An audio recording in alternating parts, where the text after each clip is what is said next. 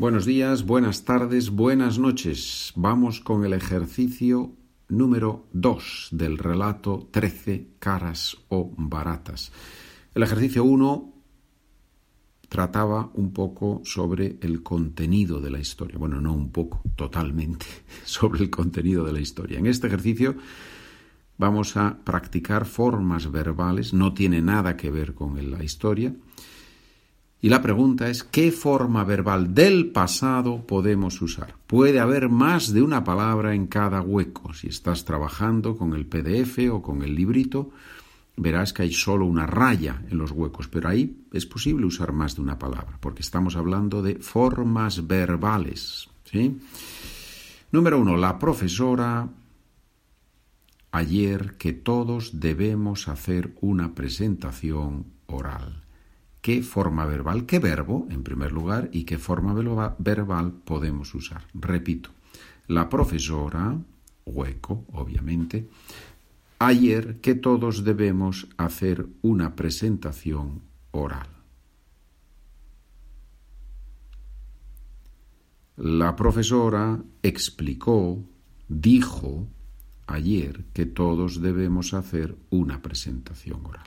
Esa es la idea. Tienes que pensar qué verbo y qué forma verbal. Es difícil. Por eso, por eso, querido estudiante, por eso, querida estudiante, te recomiendo que escribas tus respuestas y después compruebes con las respuestas que están en el documento. Número dos. Mis abuelos antes en Madrid, pero ahora viven en Sevilla. Mis abuelos antes en Madrid, pero ahora viven en Sevilla. 3. Este mes nosotros unas reformas en la casa. Este mes nosotros unas reformas en la casa. 4. Cuando yo, joven, segundo hueco, al balonmano con mis amigos. Aquí hay dos huecos. Cuando yo, joven, al balonmano con mis amigos.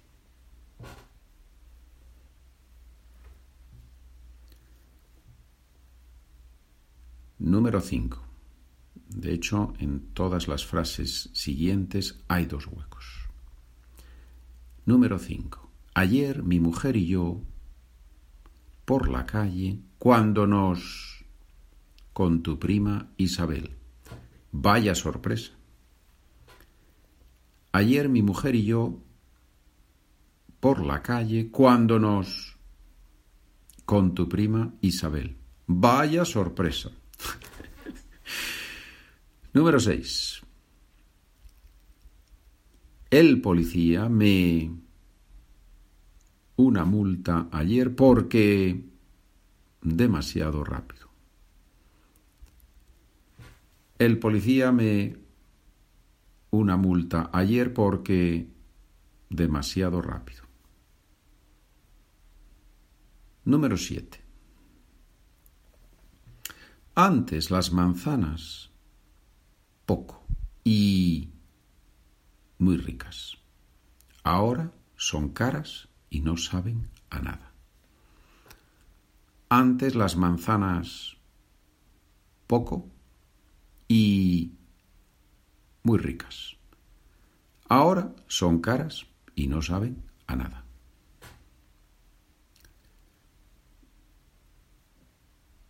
Número 8. Última frase. Como ella no ver nada, la linterna de su móvil. Dos huecos. Como ella no ver nada, la linterna de su móvil. ¿Qué tal? Puede ser un poquito frustrante, pero si es frustrante, no te preocupes. Haz primero el ejercicio escrito. Mira las respuestas, deja pasar unos días y vuelve a hacer el ejercicio escuchando primero. Y repite ese proceso. Si lo tienes que hacer cinco veces al mes, hazlo cinco veces al mes. No importa. Lo importante es que aprendas. Bien, ya sabes, hay un librito que se llama Spanish for Frustrated Students.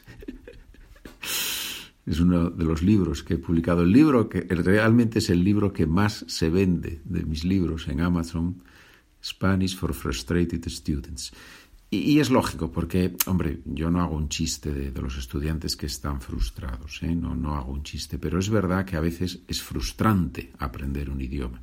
Y ese libro está pensado para aliviar esa frustración, para ayudar a los estudiantes a poder entender y escribir y hablar, el objetivo en realidad es hablar de las historias que hay en ese librito, historias muy simples. Si no lo conoces, yo te animo a que lo compres y a que escribas, como siempre, una valoración positiva en Amazon del libro. Las cinco estrellitas. Muchas gracias. También con estos libros de este podcast, claro. Gracias, estudiante. Continuamos aprendiendo, mejorando con las historias, con los relatos breves. Muchas gracias por trabajar conmigo.